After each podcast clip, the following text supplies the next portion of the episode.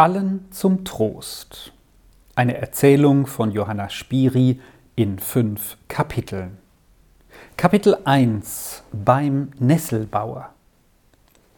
Am Forst hieß das letzte Haus, das ziemlich höher als alle anderen stand, die sich von Wiesen und Äckern umgeben, da und dort zerstreut an dem Berge erhoben, dessen Grat die Waldung, der Forst genannt, bedeckte. War hier oben das Gras auch lange nicht so fett wie unten im obst- und kornreichen Tal, so war es dafür so kräftig, dass die Luft mit Wohlgeruch erfüllt war, wenn es geschnitten auf der Wiese lag. Das Haus am Forst war keins der großen Bauernhäuser, aber eine der schönsten Wiesen zog sich vom Hause weit die Halde hinunter, und der große Kartoffelacker hinter dem Haus lieferte aus dem trockenen Boden eine reiche Ernte vorzüglicher Knollen. Warum der Besitzer der Nesselbauer genannt wurde, wusste niemand mit Bestimmtheit zu sagen. Die einen meinten, es gäbe viele Nesseln auf seinem Boden, andere aber sagten, es käme daher, dass seine Worte meistens wie Brennnesseln wirkten. Er selbst hörte es nicht ungern, dass er so genannt wurde, denn er kannte nur die erste Auslegung. Es war ihm recht, dass die Leute glaubten, sein Boden trüge Nesseln und nicht das gute Gras und die vielen Kartoffeln, die er einheimste. In seinem Stall, der am Hause angebaut war, standen zwei Kühe und die unentbehrliche Geiß. Drei hätten da auch Platz, dachte der Bauer öfter und rechnete nach, dass noch ein guter Sommer, eine reichliche Heuernte und die Milch, die er in die Sennhütte lieferte, ihm so viel einbrächten, dass eine dritte Kuh angeschafft werden könnte. Sein Schwager, der unten am Berg wohnte, hatte auch drei. Warum sollte er es nicht auch so weit bringen wie der? Noch eine andere Rechnung beschäftigte den Nesselbauer. Er rechnete viel, ja, er rechnete eigentlich immer. Er hatte zwei Buben von zwölf und vierzehn Jahren. Die arbeiteten schon tüchtig mit, und nun kam auch der Jüngere aus der Schule und konnte den ganzen Tag mit bei der Arbeit sein. Wenn sich nun der Viehstand etwas vergrößerte, so konnte er auch das Stück Land noch gut gebrauchen, das an seine sonnige Wiese grenzte und mehr wert war als diese.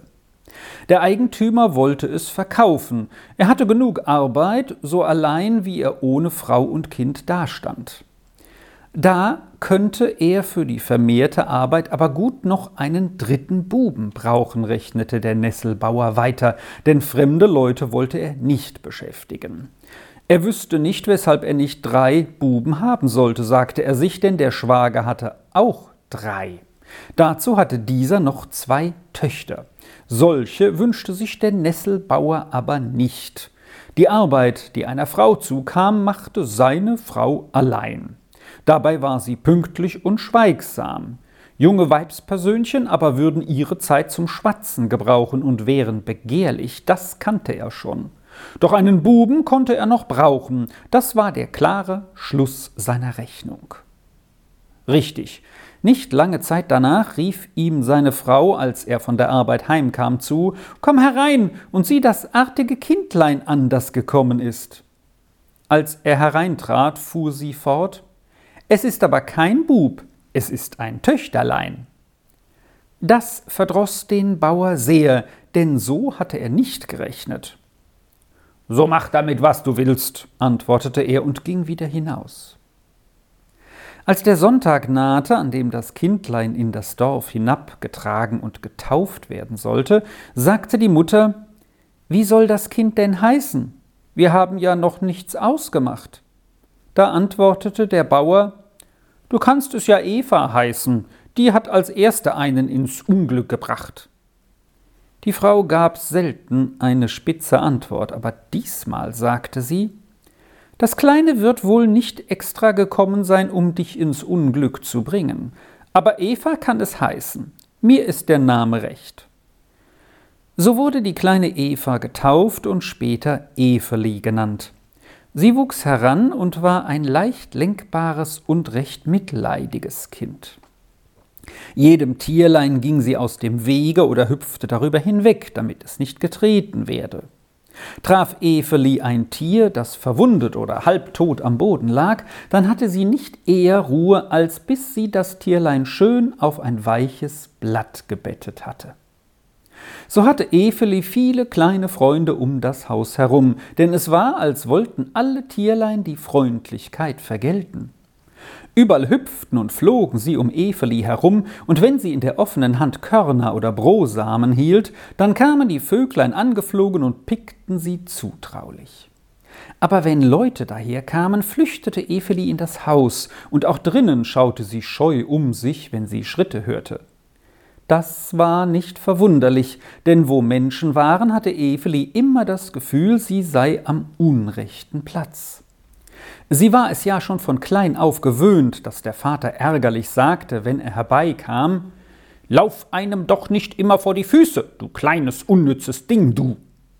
Und später hatten die zwei Brüder, der Heini und der Lieni, auch angefangen so zu sprechen, und zwar noch viel öfter als der Vater. Denn es war ja so bequem, sich in dieser Weise Luft zu machen, wenn einer verärgert war oder wenn sie sich übereinander erbost hatten. So riefen sie dann immer schon, bevor sie noch recht in Evelis Nähe kamen, erst der eine und dann der andere. So lauf einem doch nicht immer vor die Füße, du unnützes Ding, du. Eveli glaubte daher, wo immer sie mit Leuten zusammenkam, sie sei diesen im Wege. So wurde denn Eveli sehr scheu und fürchtete außer der Mutter alle Menschen. Die Mutter war nie unfreundlich und gab ihr keine bösen Worte. Aber auch gute Worte hörte sie nur wenige von ihr, denn den ganzen Tag über musste die Mutter hart arbeiten, und am Abend war sie so müde, dass sie gleich einschlief, wenn sie sich neben Eveli hinlegte. Als Eveli das sechste Jahr zurückgelegt hatte und der Frühling nahte, sagte die Bäuerin eines Tages zu ihrem Mann Man muss einmal überlegen, das Kind nach Ostern zur Schule zu schicken. Da ist nichts zu überlegen, dann geht es eben zur Schule und damit fertig, gab der Mann zurück. Es ist klein und zu schwach, um den Weg viermal am Tag machen zu können, meinte die Frau. Über Mittag muss es daher unten bleiben, und wir müssen jemanden finden, der es beköstigt. Es nicht in die Schule zu schicken, das wäre gescheiter, brummte der Mann. Ist mir auch recht, nur wird der Bescheid, was wir zu tun haben, von unten heraufkommen, entgegnete die Frau ruhig. So schick Eveli zu meinem Bruder. Damit ging der Mann weg. Die Frau hatte wohl gewusst, dass ihr Bruder unten im Dorf der einzige war, den man fragen konnte, aber ihr Mann musste zustimmen, sonst wäre es ihm nie recht gewesen. Das wusste sie wohl. Am Sonntagnachmittag ging sie dann mit Eveli an der Hand, die doch den Weg kennenlernen musste, den Berg hinab nach Unterwies zu den Verwandten. Es war niemand daheim als die alte Großmutter, die Mutter der Nesselbäuerin, die bei ihrem Sohn wohnte.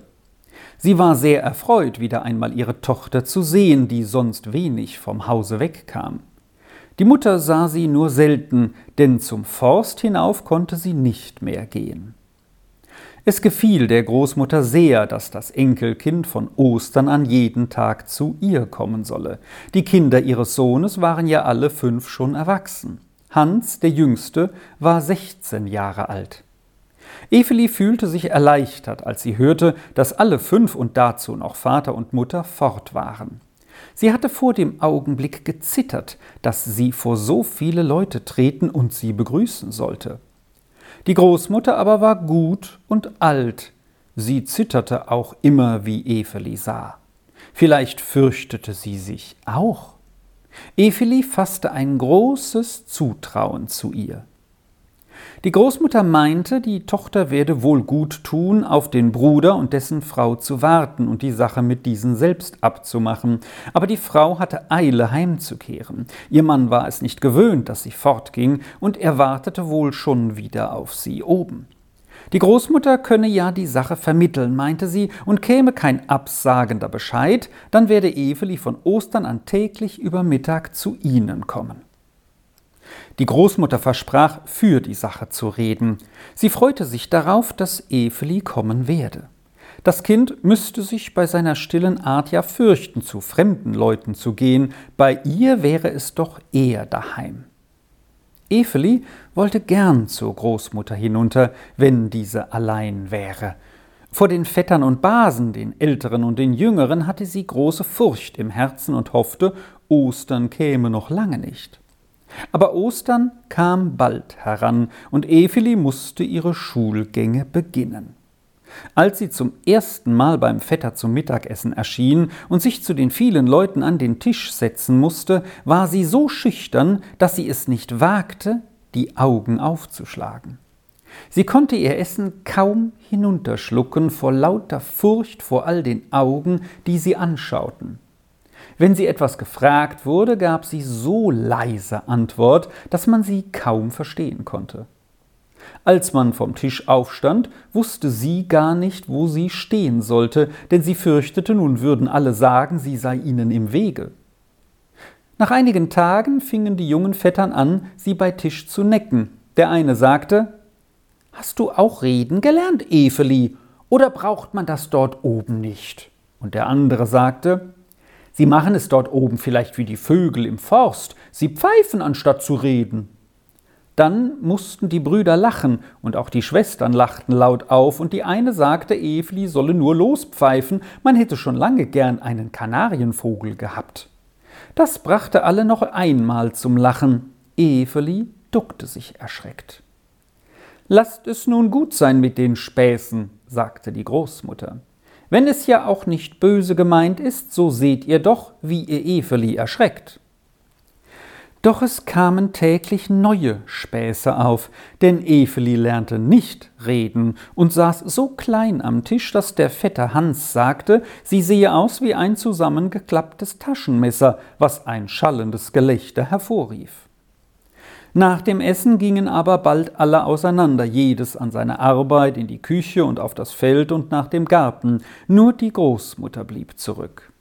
Sie setzte sich an das Spinnrad, und nun kam für Eveli eine schöne Stunde, bis sie wieder in die Schule gehen musste. Sie stellte sich dann in die Ecke hinter das Spinnrad der Großmutter, und diese erzählte ihr etwas aus der Zeit, da sie selbst ein Kind war, so wie jetzt Eveli, oder sie redete freundlich mit dem Kind. Manchmal sagte sie auch Nun wollen wir ein wenig miteinander singen.